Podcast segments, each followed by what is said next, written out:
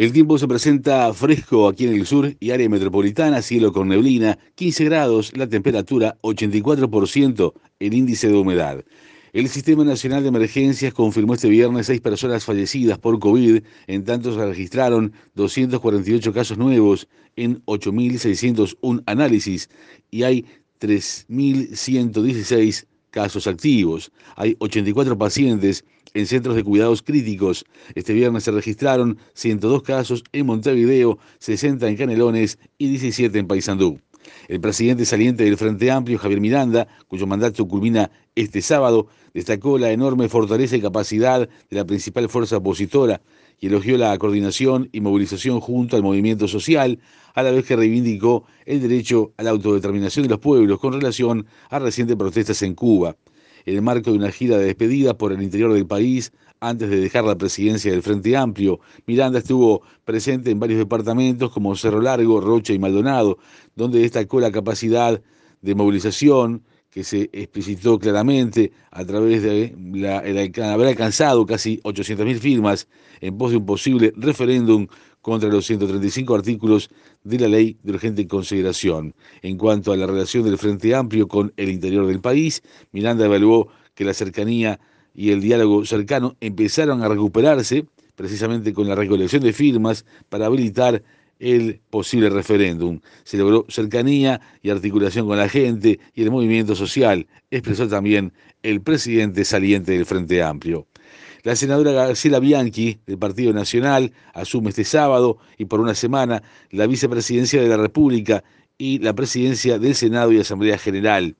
La vicepresidenta Beatriz Argimón viaja por estas horas rumbo a Roma, invitada a una actividad de la Organización de Naciones Unidas para la Alimentación, la FAO.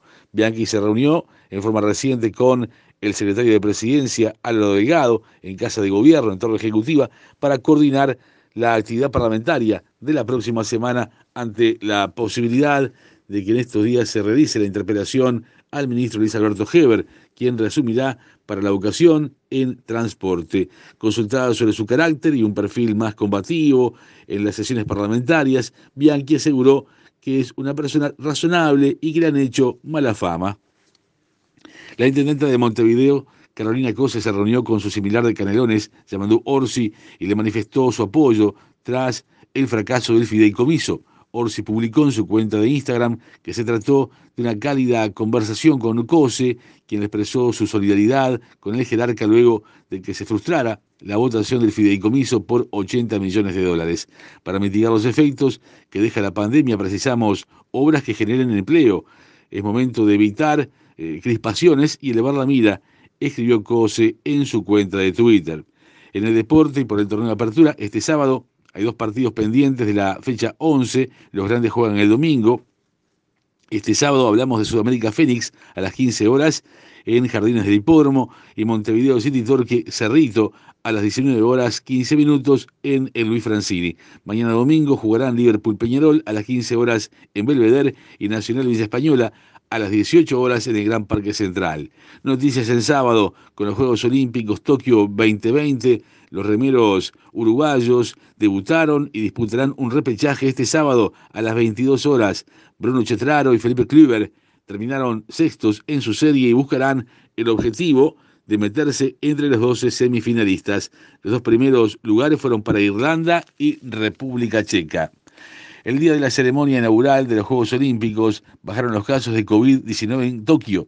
Se confirmaron 1.359 casos nuevos de COVID en la ciudad, casi un tercio menos que lo registrado este jueves. La capital japonesa se encuentra en estado de emergencia hasta el 22 de agosto, lo que supone, por ejemplo, que los bares y restaurantes tienen que cerrar a las 20 horas. El tiempo continúa fresco aquí en el sur y área metropolitana, 15 grados, la temperatura 84%, el índice de humedad. Para el resto del día estará nuboso y cubierto, neblinas, en la tarde-noche nuboso y cubierto, precipitaciones y tormentas aisladas. Más noticias en sábado en 60 minutos.